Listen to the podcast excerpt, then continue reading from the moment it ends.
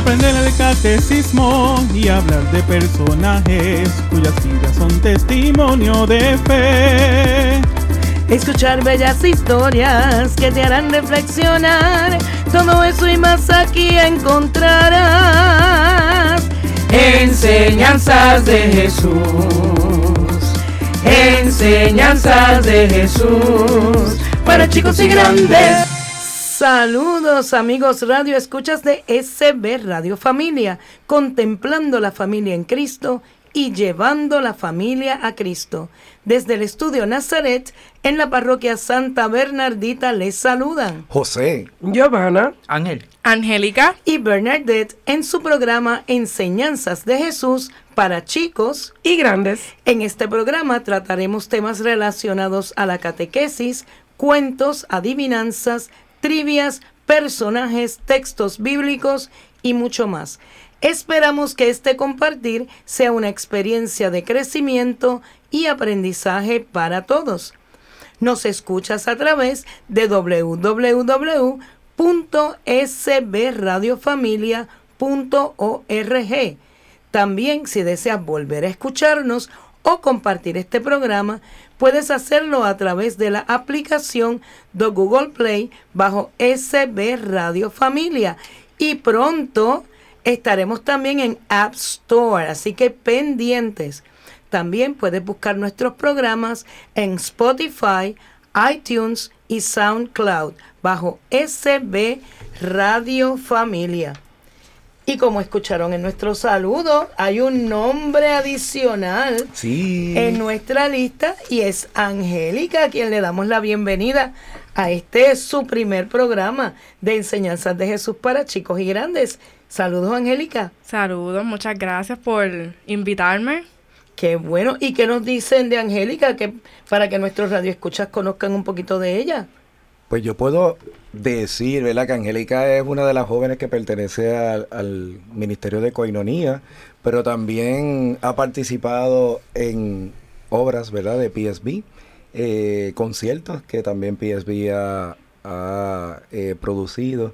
Y de igual manera eh, también se encuentra eh, participando del coro de presencia, del Ministerio de Presencia. Así que tiene dos o tres tareitas eh, pendientes, ¿verdad, Angélica? Sí, así. Y Coinonía es el grupo de jóvenes, ¿verdad? Es el grupo de jóvenes adultos que tanto Giovanna como yo, eh, pues estamos ahí de coordinadores, pero que ellos mandan. Porque pues, Ah, pues. es, la, es la verdad. Eh, ahí también Ángel, que como verdad escucha, han escuchado en, en diferentes programas, eh, pues también pertenece, y otros jóvenes más, porque detrás de la cabina hay otro que te pertenece, ¿verdad? Eh, que es César, César que también atiende allí en la, en la librería, pertenece a ese grupo de Coinonía. Y hoy estamos estrenando el jingle de nuestro programa. Es así, hermoso. Ese jingle que pues tuvimos el privilegio, el Señor nos dictó, ¿verdad?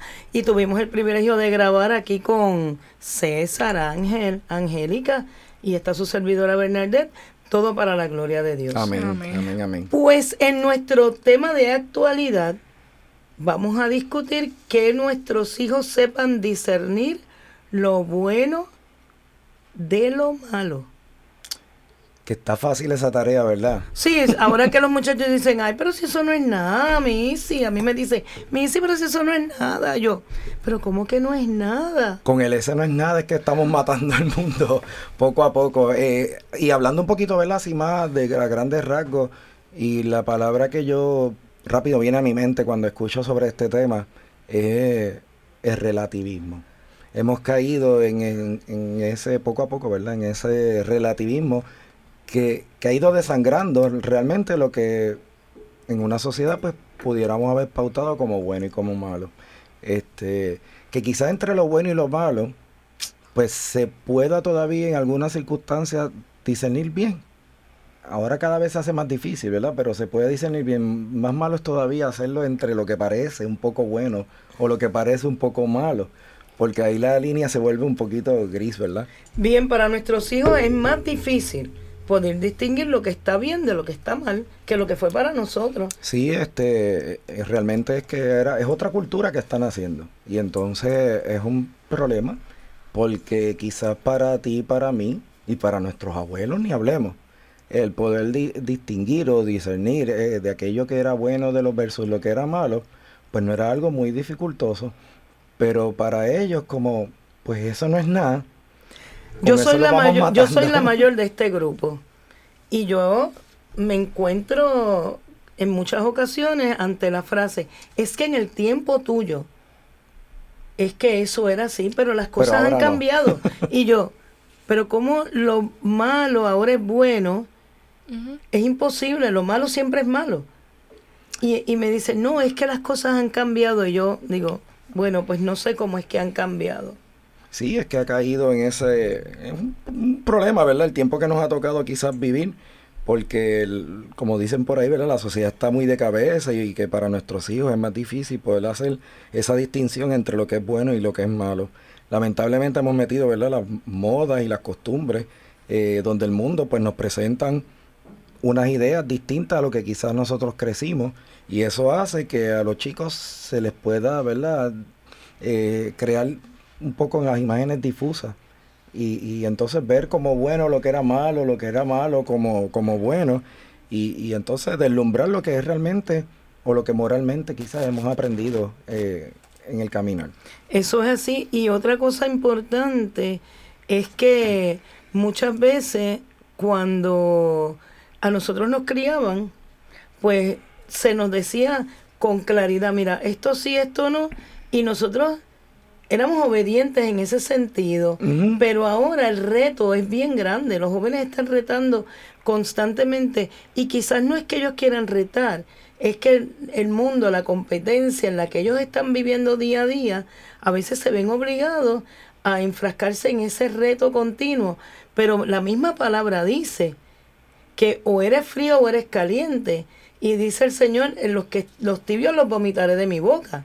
Pues entonces, vamos a andar con paños tibios y pues esto es más o menos malo, pero si lo adorno así, pues, pues el Señor no quiere eso de nosotros. No, definitivamente no. o sí o no. Ujú. Eh, eh, y de igual manera, como bien explicaste, cuando quizás a nosotros se nos decía algo, eso era incuestionable. Yo no tenía por qué preguntar si, por qué sí, por qué no, y la decisión tomada. Hoy en día, si uno habla con chicos o con jóvenes y le decimos que sí o le decimos que no, el por qué viene detrás, ¿verdad, Angélica? Sí. Lamentablemente ahora se presta a que venga el porqué y que debemos responder a ese porqué. Tampoco es tan fácil responderlo, ¿verdad, Giovanna? No, y también tenemos que ver que esto del relativismo que estabas explicando, el mundo hace ver que si tú no piensas igual, tú eres el malo, porque estás dando paso a ser inflexible, no estás abierto a las diferencias, no aceptas a la gente como son. Y tú como cristiano tienes que aceptar a todo el mundo. Y entonces ahí es que está la línea fina entre el aceptar a todo el mundo y aceptar lo que no está correcto. Y, y eso es lo que a veces manipulan, porque el enemigo está manipulando esto en el mundo. Y nosotros como padres tenemos eso en la casa. Entonces, ¿cómo nosotros podemos ser una figura de autoridad si allá le dicen no, porque es que la mamá de fulano sí se lo permite? Y, y- y- y ese problema lo tenemos todos. Eso es un reto en el día de hoy. Y también tenemos que vernos que a la luz de la palabra nos dice que Dios ama al pecador, pero no ama al pecado. Entonces, en ese, en ese proceso, como dice bien Giovanna, que tenemos que, como cristianos, aceptar a todo el mundo y amar a todos por igual, una cosa es amar a la persona, en esencia, a esa persona, a amar la conducta que esa persona tiene.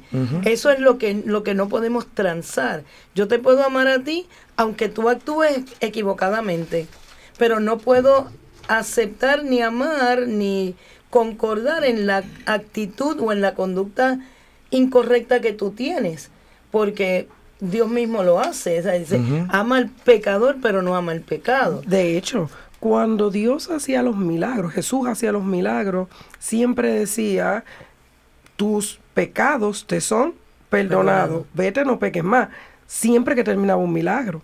Así que Él ama al ser humano, o sea, Él nos creó, Dios nos creó, pero no puede amar el pecado. Eso es así. Es que no va con la línea, pero mira, Tenemos cinco tips. Seguro, vamos a ver esos cinco tips que algo tenemos que aprender de ellos. El primero dice, explícale en qué radica que algo sea bueno o malo.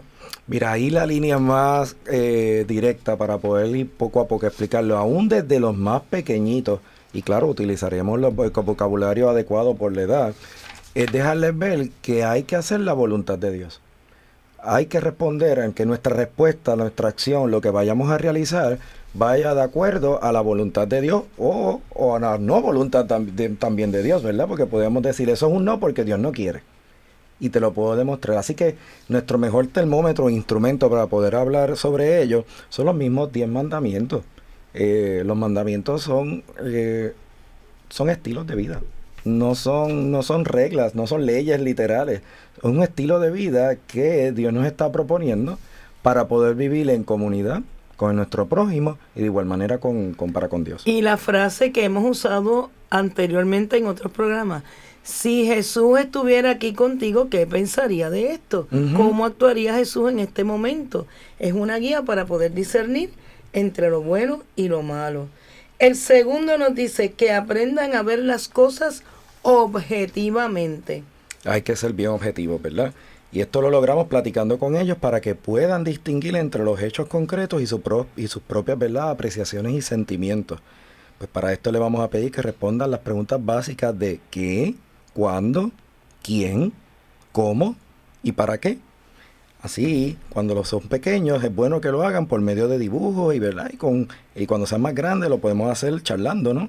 Eh, llevando una buena conversación para que así, utilizando el ejemplo que quizás nosotros podamos darlo, lo puedan ellos visualizar en sus vidas. El tercero, que hagan ejercicios de discernimiento, discernimiento con lo cotidiano. Bueno, pues para aprender a discernir es necesario discernir poco a poco. Y claro está, como bien dijiste, con lo que se vive día a día, con lo cotidiano. Es bueno entonces que le ayudemos a ver si sus actos son buenos o malos para que en ese caminar vayamos a- vayan ellos también aprendiendo. De tal forma que ellos mismos saquen la conclusión si actuaron bien o actuaron mal. Muy bien, y de esa manera ellos aprenden a autorregularse y a discernir correctamente. Es muy bueno eso, exactamente. El cuarto, que saquen algo bueno de todo. Y eso lo hemos aprendido nosotros. De las experiencias negativas podemos aprender siempre algo bueno. Así que de cualquier cosa negativa que se pueda vivir, no podemos verlo como una derrota, sino más bien que podemos aprender de ello. Y hay que hacerles ver a eso, eso a nuestros hijos para que también vean que no es que están derrotados, sino que tuvieron una lección de vida. Eso es así. El quinto, mientras aprenden, es bueno guiar su discernimiento. Sí, porque como papá y mamá no los podemos dejar ahí, lo que tenemos es que darle la manita para que vayan caminando. Así que le tenemos que ser guías a fin de cuentas, de manera que si tropiezan, le podamos señalar, podamos decirle, mira, tienes que hacer esto aquí o esto allá, ¿verdad? Atornillarles las esquinitas que sean necesarios, de forma que puedan seguir respondiendo adecuadamente. Así que al principio podemos irles llevando de la mano en este proceso y poco a poco irlos dejando que lo hagan ellos, aunque estemos detrás para corregir y orientar. Sí, y es. así ellos van madurando y pueden llegar a un discernimiento adecuado. Si logramos educarlos así, los estamos armando para el resto de la vida. Así es. Y así pues ellos podrán ayudar a otros también.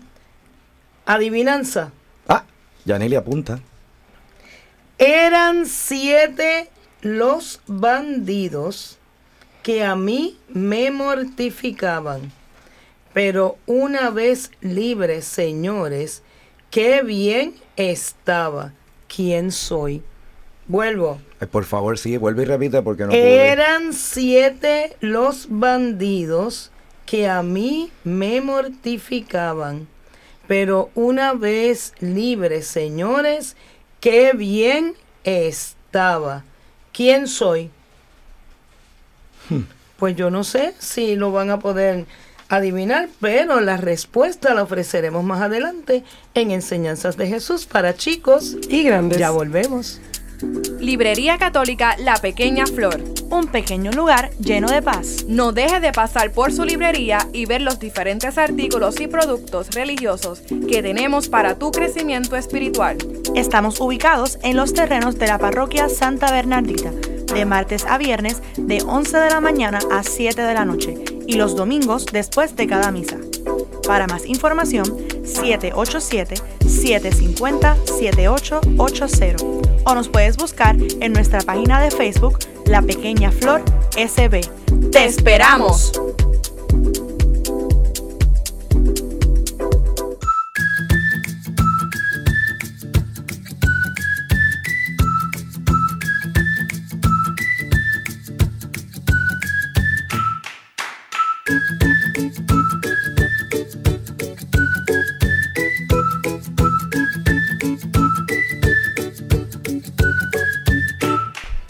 Y en nuestro segundo segmento de enseñanzas de Jesús para chicos y grandes, tenemos nuestro personaje o santo del día. Y es San José. Gracias, gracias, Bernie. No, no, no, eres tú. Sobre mí tú, van a tú hablar. estás nombrado en honor a él, pero no estamos hablando de ti. Ay, caray. Estamos hablando de San José, que tuvo el privilegio de ser el padre terrenal de Jesús y esposo de la Virgen María. Padre putativo, dice, Eso ¿verdad? es así. Por eso es que a los José le dicen Pepe, Oh, mira porque qué es el padre putativo de Jesús, es el Pepe de ¿Y Jesús. qué significa putativo, José? Bueno, entiendo yo que es el que, como bien dijo Bernie, el padre terrenal, el que se asumió, ¿no? ¿Y La por qué no adoptivo? Bueno, porque aquí en ese caso se lo dieron, ¿no?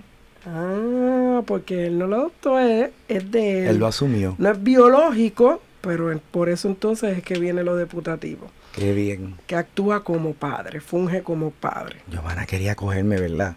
Le di la cara de maldad, ¿verdad?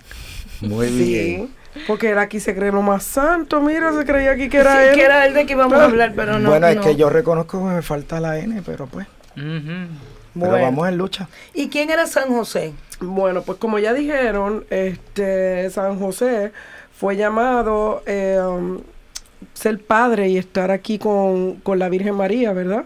Y le encomendaron, porque él también tenía una gran encomienda.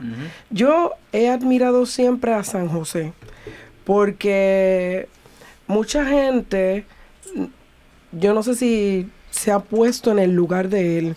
Él había, ¿verdad?, desposado a esta muchacha, él tenía muchas ilusiones y de momento de repente viene ella y le dice, no es que yo ya estoy embarazada. Mira. Un choque para él. Ajá. Entonces, eh, pe- pero si tú no te ibas a casar conmigo, humanamente, a él le tiene que haber venido todas las interrogantes habidas y por haber. Seguro. ¿Y esto qué cosa es? Ajá, ¿y con qué Bueno, se come? Es en esta sociedad que todo es tan relativo. Y, y, es toda- y eso es, ¿verdad? Muy fuerte el pensar. Imagínate en ese tiempo donde todo era más restrictivo. Exacto. Y tanto es así que en un principio su primer instinto fue repudiar a la Virgen. Ese fue su primer instinto porque e- es, muy humano. Pero hay algo. Nosotros siempre nos enfocamos en la Virgen, ¿verdad? Porque obviamente es nuestra madre. El sí de ella conllevaba muchas cosas. Pero San José también dio un sí. Él también estaba ahí detrás de ella y él se quedó callado y también aceptó la voluntad del Señor porque el ángel vino a hablar con él y él le creyó al ángel y él también le dijo, bueno, pues yo voy a empezar esta misión y voy a encargarme de ella y de y del Hijo Dios. de Porque Dios". yo me imagino que cuando ella se fue a visitar a Isabel y volvió embarazada, dice, mira esta que me dijo que lo que iba a ir a visitar a, a la prima Isabel, a ¿Qué te habrá cuidarla. hecho en tres meses? Sabrá Dios con qué fue encontrar, con quién fue ella a encontrarse por allá. Y humanamente eso es aceptable porque yo me imagino que él con toda esa ilusión esperándola porque se iban a... Mire, no debe haber sido nada fácil. Y lo menos que iba a pensar fue que el ángel del Señor anunció a María. No, Claro. Y, y él siempre le dicen que es el santo del silencio porque no se ha escuchado palabra de San José. Nosotros no hemos escuchado, no- nosotros no hemos leído en la Biblia algo, mira, San José dijo tal cosa, no. Sabemos que era carpintero y, y enseñó a su hijo también, ¿verdad? La, la carpintería, pero pero no escuchamos que le haya dicho, oye María, pero ¿y qué te pasó? Porque tú estás preñada y qué es eso y dónde sale eso?". No, él mira en silencio. Así fue que lo hizo todo. Así que ahora por eso es que José habla mucho, porque como San José no hablaba, él Sí. habla por él. Por eso. Ya, a lo mejor ahí está la N que le falta. Está bien, voy, voy aprendiendo. Ya sé que hay que guardar un poco de silencio. Muy bien, muy bien. Pero, pues como ya le había dicho, este, nosotros conocemos las obras de San José, sabemos los actos de fe que hizo, el gran amor y la protección que le dio, ¿verdad?, a esa sagrada familia que él también conformaba. Eh, tenía un hijo, un e- hijo excepcional, ¿verdad? Era Dios, era Jesús, pero ellos también criaron a Jesús. Exacto. También le enseñaron a orar, a orar, le enseñaron a, a estar con su familia, le enseñaron este cómo debía comportarse. Cuando Jesús se perdió, ellos fueron, lo buscaron, lo sacaron y Jesús obedeció a sus padres, siguió calladito y regresó, a, eh, regresó con ellos. Así que él tenía una figura paternal en todo el sentido de la palabra. Pero no podemos perder la perspectiva. A lo mejor todo el mundo cree que él no, porque no tocó la Virgen, no hizo nada. No, él formó a ese niño y él le, y él le imprimió también carácter a ese niño. Cuando tuvieron que huir a Egipto, él fue el custodio de ellos, los acompañó, los cuidó, los protegió. Eso es así. San, San Mateo llama a San José el hijo de Jacob, según San Lucas. Su padre era Elí. Probablemente nació en Belén, la ciudad de David, que era descendiente, del que era descendiente, porque eh, la descendencia de Jesús, Viene de David, le viene por el padre, por José, no por María que eso es bien importante. Eh, al comienzo de la historia de los evangelios, pues es que vemos todo esto y sabemos que San José vivía en Nazaret. ¿Qué más nos puedes decir, Ángel? Bueno, aún así es bien interesante porque también María es prima lejana de José. So, Sí. Los dos son de la casa de David. Espérate, ese chisme yo no lo sabía. Sí. Sí, los lo que pasa es que es la- lejana. Lo que pasa es que el linaje directo le viene Es por, José. Pero ella también tiene el... Ella es, es- es directamente por José. Mm, qué interesante Y eso. ellos- por los dos por lados una curvita es de María Exacto. también, Ujú. ¿viste? Wow, para asegurarlo. Así que esa sangre es Claro. azul, mira, Eso mismo pensé, que era sangre azul. Sí, Pero de todos lados.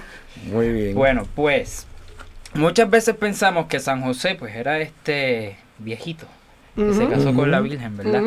Pero este eso no es cierto, porque en el tiempo este los jóvenes, los hombres se casaban pues bastante temprano, entre los 18 y los 20 años.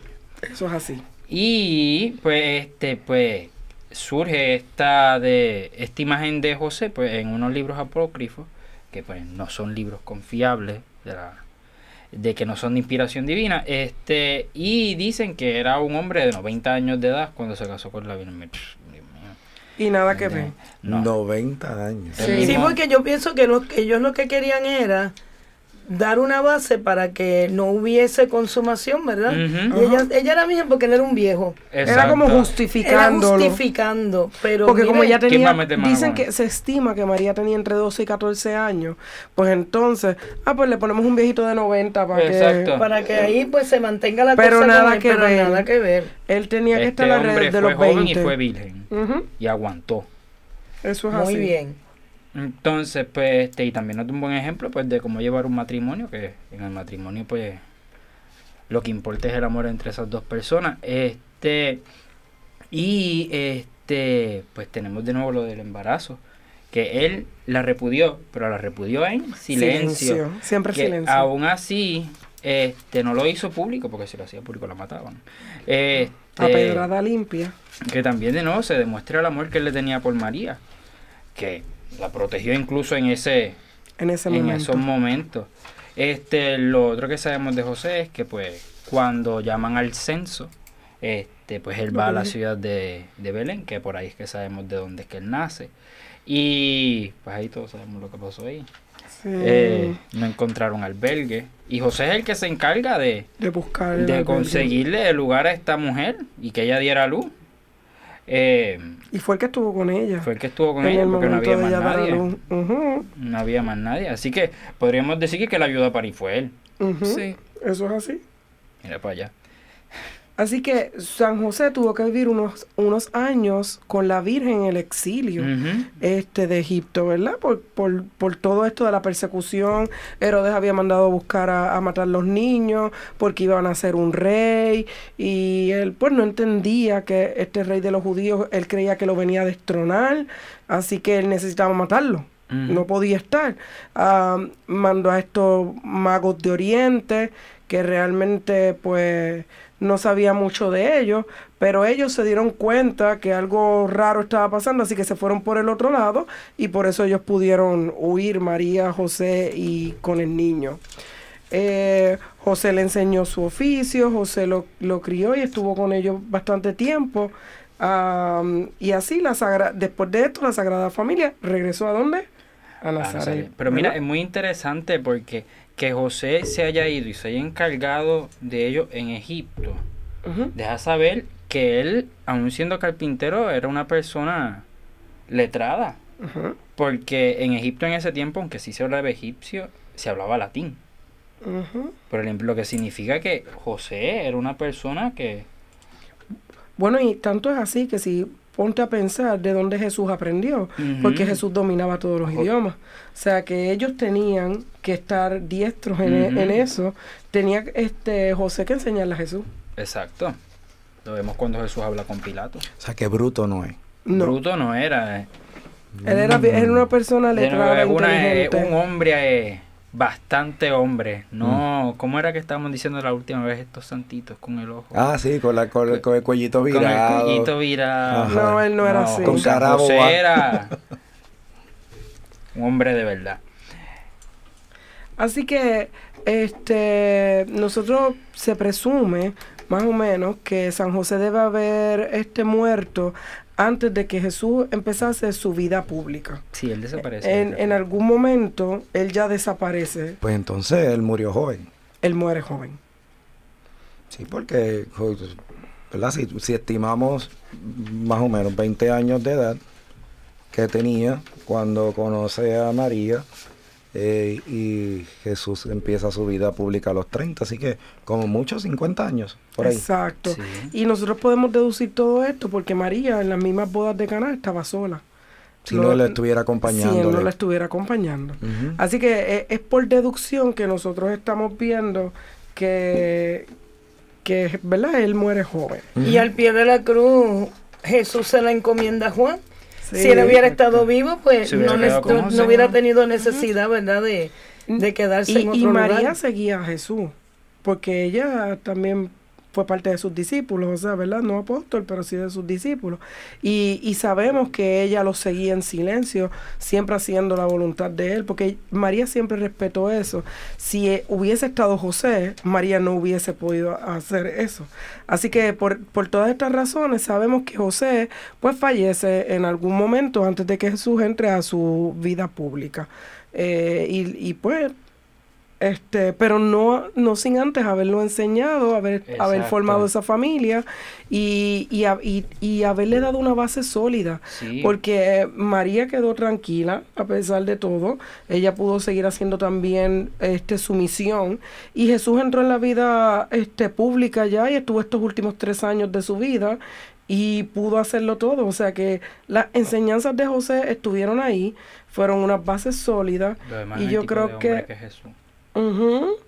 Y, y, eh, y sabemos también que él fue el que le enseñó a orar, el que le enseñó, el que lo llevaba. Sí, porque eso lo enseñaba el hombre. El hombre era el que la cabeza de la vida espiritual de la familia, así que él eso lo aprendió de él. Y José, ¿qué tú tienes que decir de tu santo patrono?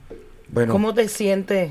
a- aprendí hoy que como él es el santo del silencio, tengo que guardar más silencio para encontrar mi N. Giovanna, ¿cuánto apuesta? Vamos a ver.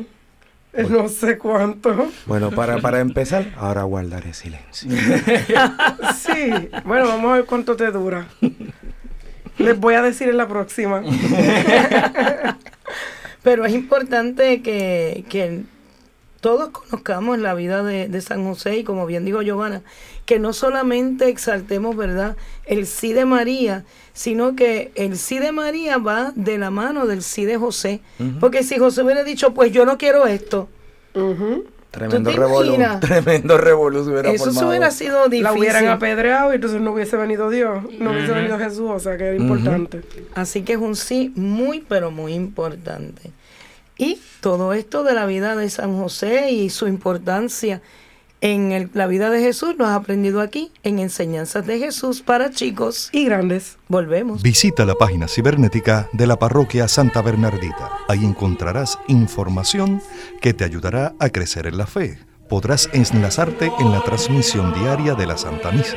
Conocerás las liturgias del día, así como al santo que celebramos cada día. Tendrás también la oportunidad de acceder a nuestra página de eventos y conocer qué eventos tiene la parroquia. www.parroquiasantabernardita.org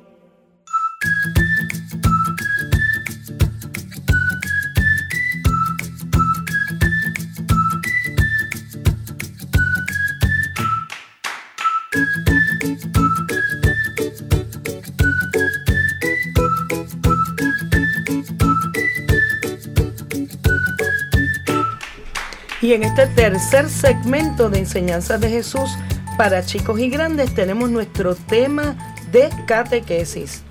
Un concepto que ahorita hablamos de él y es el relativismo.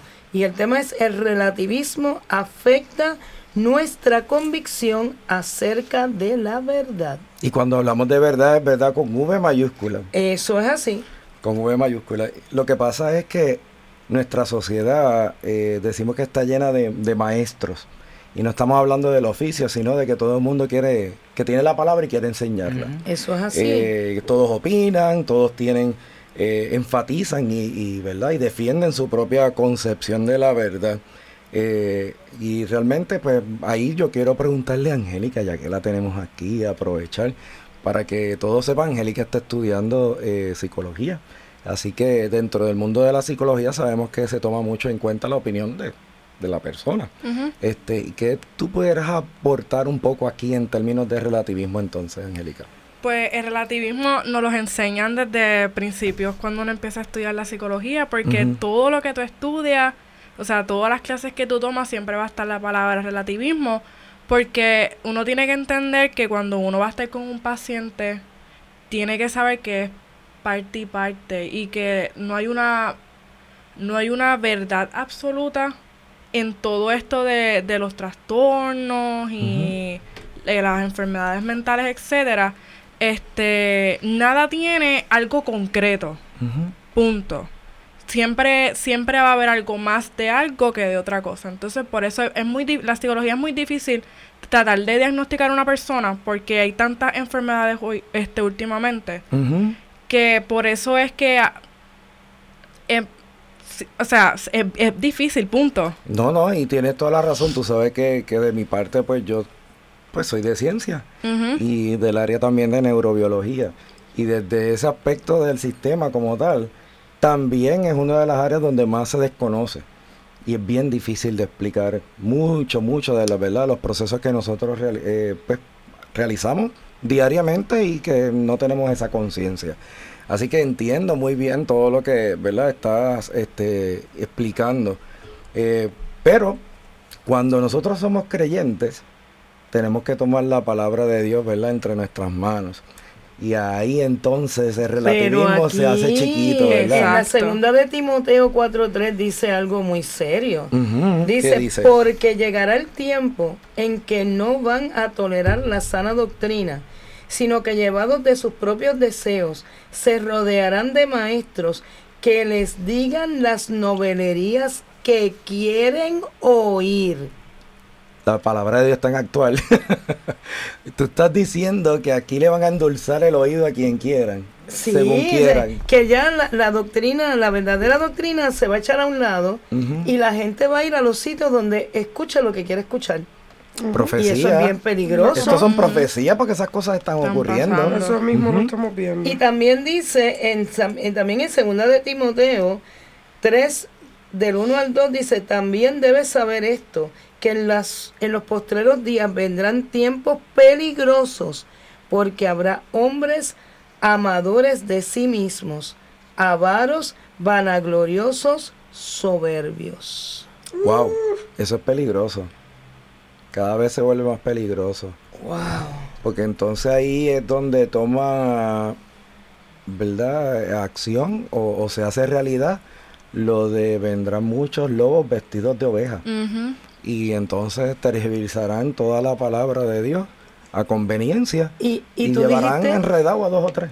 y tú dijiste acerca de la verdad con mayúscula, pero aquí nos dice que en, en este proceso cada uno va a poner su propia verdad Que son- como la verdad, Que esa es verdad minúscula, haciéndola pasar por, por la haciéndola verdad mayúscula. por la verdad mayúscula. Y eso es peligroso. Sí, porque imagínate, eh, vamos a confundir al pueblo. Y hay gente eso. con poquita voluntad, ¿verdad? Que, ah, pues si esto me acomoda mejor, esto es como que más fácil. ¿Para que yo voy a seguir la verdad si esta verdad me ajusta y me acomoda bien? Me siento chévere, pues me quedo aquí. Sí, porque así mismo es que se va conformando la propia concepción de lo que es verdad. Es como si yo fuera al supermercado y empiezo a escoger, mira, me gustan las manzanas, pero no las frutas, no las peras. Y me gusta la lechuga, pero no No la zanahoria o- el tomate o algo.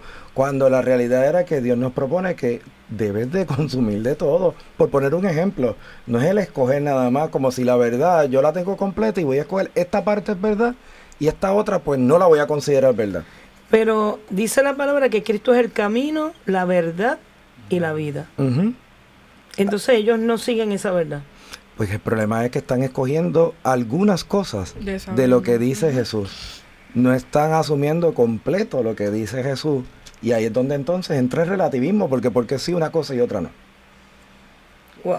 Y Lo que me gusta sí, lo que no me gusta no. es fácil y es agradable hacerlo de esa manera, pero la realidad es que eso no es lo que Jesús quiere para O nosotros. sea, o sea, que si yo era católico, pero ay, es, es que ahí regañan mucho y, y eso es encima de la palabra y la cosa. Pero entonces, cerca de mi casa abrieron una iglesia, la iglesia de la marquesina del vecino, por ponerle un nombre así de esos nombres que, que a veces ponen. Pintorescos. pintoresco, pero allí yo digo unas cosas que como que eso me, me ajusta y no así como, no, no me exigen tanto como allá, pues entonces yo me quedo aquí y estoy bien. Te voy a decir una oración en- ante ese ejemplo que tú nos has expuesto. Dice por aquí una idea. La degradación interior del hombre comienza en su autosuficiencia. Ay, Eso Dios mío. Fíjate que... al quitar a Dios de mi centro y ponerme yo, empiezo a esboronarme. Y empiezo a poner estas religiones y es- todas estas cosas porque ya es, tengo que acomodarlo a mí. A conveniencia Yo no me voy a acomodar a. Dios, Dios se va a acomodar a mí. Y seguimos sacando a Dios de la ecuación de nuestras vidas. Y por eso es que el mundo está tan alocado. Si vamos a ver las cosas, ¿verdad? En su real contexto. Es una triste... En Romanos Ujú. 1, 21 al 22, a pesar de haber conocido a Dios, no lo glorificaron como a Dios ni le dieron gracias, sino que se extraviaron en sus inútiles razonamientos y se les oscureció su insensato corazón. ¡Wow! ¡Qué palabra! Y conocían a Dios, porque no fue por ignorancia, conociendo a Dios permitieron que les pasara eso. Eso es peor. Es peor. Es peor porque si yo no lo conozco, por lo menos pues mm, puede pasar por, por, Con por fichita, ignorante. por ignorante. por ignorante. Pero, Pero- pero conociendo, yo estoy escogiendo no seguirle, aún conociéndole. Pues entonces que soy, bueno, padre diría más bruto que canuto.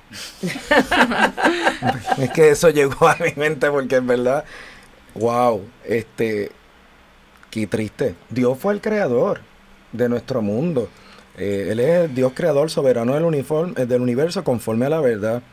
Así que a Él es que le debemos dar gloria y al no darle la gloria que a Él le corresponde, nos vamos desconectando de esa revelación que viene de Él, porque a fin de cuentas Él es la verdad, tú bien lo hemos dicho, Y nos quedamos con las pseudo verdades. Con los cantitos de cada cual y, y montados como cada cual quiera montarlo, que es lo triste. Es como un rompecabezas y cada quien lo monta como, De- como quiere. Deforme, con piezas en blanco y otras tratando de encajar donde no van las cosas. Ay, santo. Eso como que Este, así que eso es bien triste, pero nosotros hemos visto que, que desde siempre Dios ha existido, y el mismo Jesús ha existido desde siempre, ¿verdad? Porque antes le llamaba el verbo, como tal, y luego es que se encarna.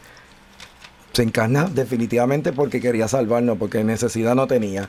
Solamente lo hizo por amor para podernos llevar de nuevo a la casa del Padre. Y aún así somos tercos en el pensar en que Él no es la verdad en absoluta, ¿no? De que la palabra de Dios es conforme a lo que es la verdad. Es, es- bien triste porque entonces ahí es que uno empieza a, a poner muy relativo todo, todo, como bien habíamos mencionado, y empieza el pecado a entrar en nuestras vidas. Y el mismo Señor dice en Juan 8, 31, 32, si vosotros permanecéis en mi palabra, seréis verdaderamente mis discípulos y conoceréis la verdad y la verdad os hará libres. Amén. Eh, mucha gente pierde eso de perspectiva y piensan que teniendo o haciendo, ¿verdad? Con pequeños conceptos tienen la verdad absoluta. Eh, y a veces lo que estamos haciendo es esclavizándonos más y estamos perdiendo esa, esa capacidad o esa libertad que Dios nos provee a través de su palabra. Eh, haciendo entonces que poco a poco el pecado vaya entrando en nuestras vidas y, y el pecado pues nos va poco a poco esclavizando triste y lamentablemente. Eh, aquí con lo poco que hemos hablado y discutido nos vamos dando cuenta que la conciencia del pueblo y la conciencia de todos nosotros es producto, ¿verdad?, de la cultura misma. Este, así que si yo a mi cultura, ¿verdad? La voy alejando de Dios, pues van a entrar entonces en su posición otras cosas. Y ahí es que el pecado se va haciendo cada vez más real. Eso, eso tiene un nombre, este, eso, pero nosotros pensamos mucho en San Pío X porque fue el que puso la comunión para los niños bien tempranito. Temprana. Pero sí. una de las cosas más importantes que hizo fue también proclamar y condenar la herejía del modernismo, que no es el movimiento este musical ni artístico, Sí, sino sí. que es este pues en cierto modo someter la verdad a a la, a la época, a la cultura, que es quitarle la primacía a la verdad. Entonces le quitamos la primacía a la verdad y cuando le quitamos la primacía a la verdad, que la verdad es Dios mismo con mayúscula, ¿verdad? Pues lo que hacemos es ponernos a nosotros mismos como referencia de la verdad. Y empezamos a crearnos una idea errónea de lo que es Dios para nosotros vivir más cómodos y no darle a Dios lo que merece. Y tampoco nosotros buscar nuestra salvación como deberíamos hacerlo. Dice que es como una enfermedad sin sistema inmunológico. Terrible. Porque no hay defensa. No hay defensa de ninguna clase. No hay defensa. Está al nada. garete, como dicen por ahí. Mira, la conciencia es la primera palabra de Dios que nos muestra qué es lo que está bien y qué es lo que está mal. Cuando esto no existe, hay una anarquía, se dice, una ausencia total de gobierno de lo que es sincretismo de valores, ¿verdad? No hay nada de donde sostenerse. No tengo un punto de referencia positivo en el cual yo me pueda eh, fijar para poder caminar o tener mi- mis decisiones como tal. Es cuando ocurre el secularismo. Y Es muchos se sienten en la libertad de interpretar las escrituras como ellos le acomoden. No, porque es que lo que dice ahí no es eso, lo que dice es esto. dice, pero si, si nos han enseñado los maestros, lo- lo- lo- los padres de la iglesia, que han interpretado de cierta manera el mensaje de Dios y, y- y ha sido una línea de aprendizaje. No, pero es que yo no creo que eso es lo que significa. Yo pienso que es esto. Porque eso se acomoda a lo que yo necesito. Eso es como yo viniera, venir ahora y decir que Don Quijote es el gobernador de yo no sé dónde, o a escoger yo, porque a mí me da la gana, porque según yo leí Don Quijote, yo pienso que él era el grande de los grandes, o, ¿verdad? Lo pongo a una profesión errónea, eh, o lo que fuera, cuando en realidad el escrito está ahí y tiene un sentido, y yo quiero entonces cambiarlo televisarlo de acuerdo a lo que pues, yo creo, a lo que me da la gana. Si el mismo Jesús eh, dice que se sujetó al Padre como fuente de revelación, y lo dice la palabra, no puedo hacer nada por mí mismo, según oigo, así juzgo, y mi juicio es justo, porque no busco mi voluntad, sino la voluntad de que el me- del que me envió, la de mi Padre, como nosotros vamos a querer hacer lo que nos dé la gana. Bien, bien lo dijiste. Ese es el mejor ejemplo que podemos tener. Si Jesús se sometió, nosotros debemos someternos. Eran siete los bandidos que a mí me mortificaban, pero una vez libres, señores, qué bien estaba. ¿Quién soy? Dios mío, Yaneli sabrá. María Magdalena, que tenía siete demonios adentro que Jesús Mira, se los cierto, expulsó. Cierto, y siempre han hecho referencia de que son los los pecados. siete pecados capitales. Así bien. que, y esto lo aprendimos en Enseñanzas de Jesús para chicos. Y grandes. Ya volvemos. Capilla de Adoración Perpetua San Miguel Arcángel, en los terrenos de la parroquia Santa Bernardita. El Santo Evangelio de Mateo 28:20 nos dice, Por mi parte, yo estaré con ustedes todos los días hasta el fin del mundo. Aquí, en esta capilla, podemos estar con Cristo sacramentado expuesto 24 horas los 7 días de la semana.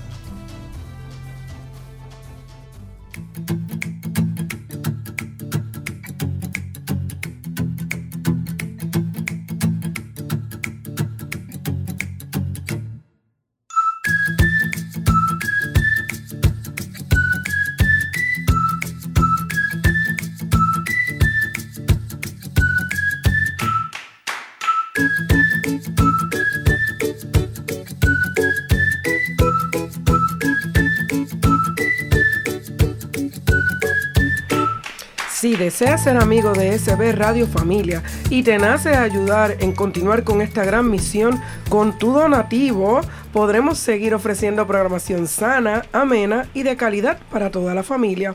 ¿Cómo podemos hacerlo? A través de ATH Móvil al 787-363-8202. Incluye en el mensaje de envío SB Radio Familia con tu nombre y dirección postal. O si tienes el tiempo y quieres pasar por acá por la parroquia Santa Bernardita y visitar la librería La Pequeña Flor, donde César gustosamente te va a atender, puedes hacer tu donativo en efectivo o cheque a nombre de Parroquia Santa Bernardita. Que Dios les devuelva en bendiciones su donativo. Y en nuestro último segmento tenemos nuestro cuento para pensar. Y el título de hoy, El mundo es bueno o malo según quien lo mira. Ángel, cuéntanos. Y dice así, Lord Krishna quería saber cuán sabios eran sus gobernantes, y por eso quiso probarlos de la siguiente manera. Llamó a uno, famoso en su reino por su crueldad y avaricia, y le ordenó de buscar por todo el reino a un hombre que fuera verdaderamente bueno. Este gobernador viajó mucho, y a la vuelta le dijo a Krishna que un hombre verdaderamente bueno no se puede encontrar. Todos son egoístas y malvados. No hay lugar donde se pueda encontrar a un hombre bueno. Lord Krishna llamó a otro gobernante, conocido por su bondad y generosidad, y a éste le ordenó de dar vuelta al reino hasta encontrar a un hombre verdaderamente malvado. También este gobernante obedeció, y a la vuelta tuvo que decirle a Lord Krishna, no he encontrado a nadie que fuera verdaderamente malo.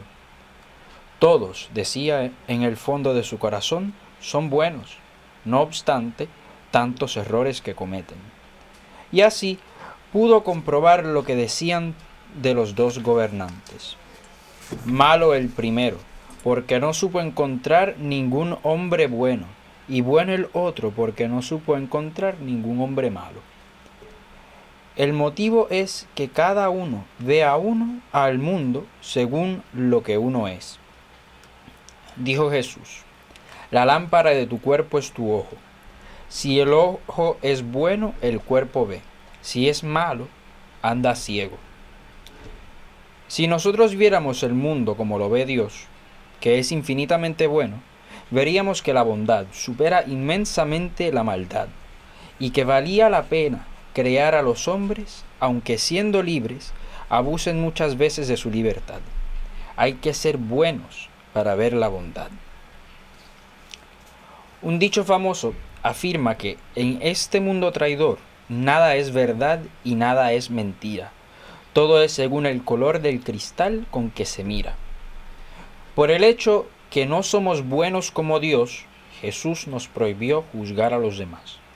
No juzguen y no serán juzgados, porque de la manera que juzguen serán juzgados, y con la medida con la que midan, los medirán a ustedes. Qué cuentazo. Ay, ay, ay. Es verdad. Este, esas palabras ahí de que no debemos juzgar.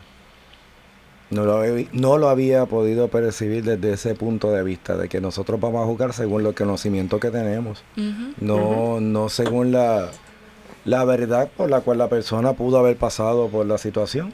Este, que eso se- lo podemos ver en el mundo tan común como, ¿verdad? Alguien me cae mal y yo no he hablado ni con esa persona solamente por la percepción que me presenta esa, esa persona. Y que en muchas ocasiones después cuando puedo conversar y puedo conocer a, a ella misma, pues entonces nos damos cuenta de que, caray, Terminas diciéndole, ay, yo que cuando te vi pensé que eras tan antipática o tan antipático y lo buena gente que tú eres. Sí. Y, y todo fue porque lo pasamos, ¿verdad? Por un juicio basado en, en mi percepción, no realmente en una, una realidad, ¿verdad? Una verdad. Este, y esto es un ejemplo sencillo de lo que pudiera pasar cotidianamente, pero de igual forma podemos ver este mismo, esta misma actuar en situaciones más concretas y que sean más serias como tal. Este, así que nos, eso, eso nos lleva a pensar mucho como tal. No, y a veces nos encontramos en situaciones en que la persona actúa de X o Y manera una vez, dos veces, tres veces, cuatro veces, cinco. Y tú dices, ay, no, pero es que ya este es mucho. Y, y nos cuesta trabajo no juzgar a la persona, porque somos seres humanos. Y, y si nos lastiman, si nos duele, pues vamos a, a- juzgar a esa persona. Pero, pues, escuchando la misma palabra que dice no juzguen porque de la misma manera serán juzgados, lo que quizás nos provee ante una situación como esa es tratar de no actuar como actúa esa persona con otras personas. Porque si yo estoy reconociendo que la forma de actuar de esa persona me hiere, me, me causa tristeza, me causa dolor, pues aunque quizás yo digo, mira cómo, cómo actúa este, pues lo que yo puedo hacer para remediarlo es no imitar esa actuación de la persona con otras personas. Y de alguna manera trato de subsanar un poco lo que el efecto que esa persona ha tenido en mi vida. Y, y yo eh, cuando escuché la historia me acordé de las dos tarjas que hay a la entrada aquí del templo de Santa Bernardita. Cierto. que nadie es suficientemente bueno que no necesite entrar aquí, ni suficientemente malo que no pueda entrar. Y yo digo, para Dios, que ve todo, porque esa es la diferencia, Dios lo ve todo, desde, desde allá arriba, como que tiene una vista panorámica de la situación de cada uno, pues él sí puede decir, pues mira, este está actuando bien, este actua- está actuando mal. Pero nosotros lo que vemos es un pedacito de, de la vida realidad. o de la realidad que pueda vivir esa persona. Y aunque pues dentro de nuestra humanidad juzgamos, pues entonces debemos tratar de alguna manera de, de dejárselo al Señor, ¿verdad? Y ser misericordiosos con, con esas personas. Bueno, aquí hay un poco de termómetro según la palabra, porque verdad, de alguna forma dice por ahí en la explicación, hay que ser buenos para poder ver la bondad. Así que este, si yo me voy a sentar en algún momento en esa silla del juez, en poder emitir y dictaminar algo en cuanto a la acción de alguna persona, primero debo de sentarme y mirarme yo, a ver si yo tengo mi línea de bondad bien amplia. Cuestión de que pueda emitir a final de cuentas un juicio lo más sensato posible. Por eso es que el, ma- el, el gobernante que era malvado no encontraba bondad en nadie. Mientras que el otro era tan bueno que todo el mundo lo veía como bueno. Decía, pues quizás falla en algo, pero, pero no es malo. Claro, porque veía, era más grande, podía percibir más grande las cosas buenas que La podía bondad que había en esa persona que lo negativo. Lo negativo lo miraba como pequeños errores, Exacto. como pequeños errores. Y deberíamos, a última instancia, y caminar por ahí, en que nosotros demos siempre eh, el beneficio a la duda.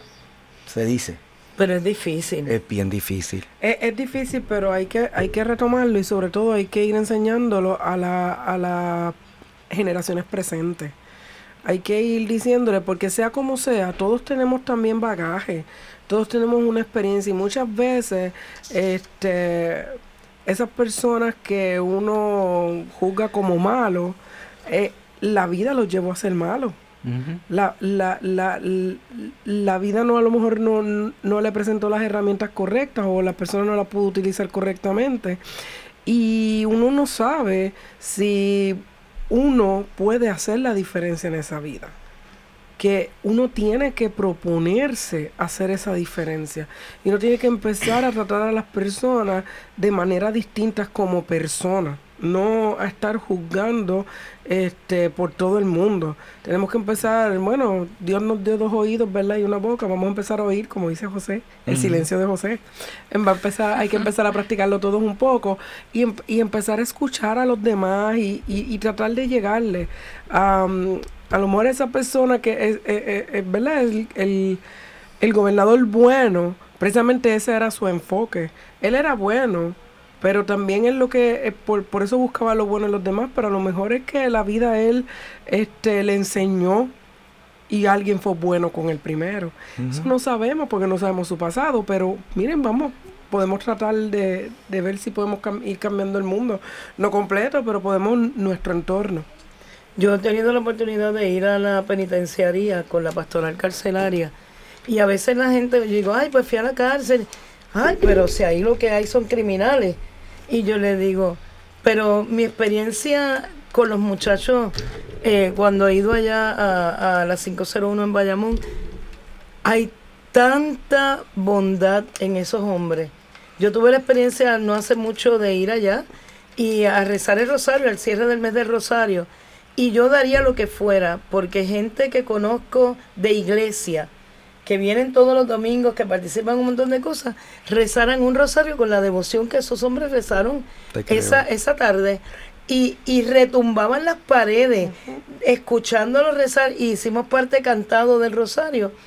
Y, y yo decía, ¿cuánto, cuánto encuentro con Dios ha habido en la vida de estos hombres que aunque hayan cometido los errores que hayan cometido, y la gente dice, sí, y cuando están encerrados cualquiera se arrepiente. No, porque hay gente que ha estado allí y nunca se ha arrepentido, pero ellos tomaron la decisión de entregarle su vida a Dios para sentirse espiritualmente libres, aunque físicamente están confinados. Y otra cosa bien importante que yo me di cuenta que yo tuve hace unos años atrás, tuve la oportunidad también de visitar, es que me di cuenta que allí podemos estar cualquiera de nosotros.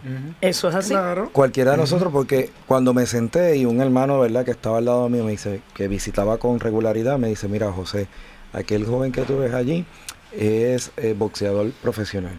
Aquel que ves allá es veterinario. Aquel que... Y yo decía, wow, todo lo que me está mencionando son personas que se prepararon en la vida. No me están hablando de alguien que fue, por decir así, ¿verdad?, un desertor escolar y que más nunca quiso eh, integrarse a la sociedad.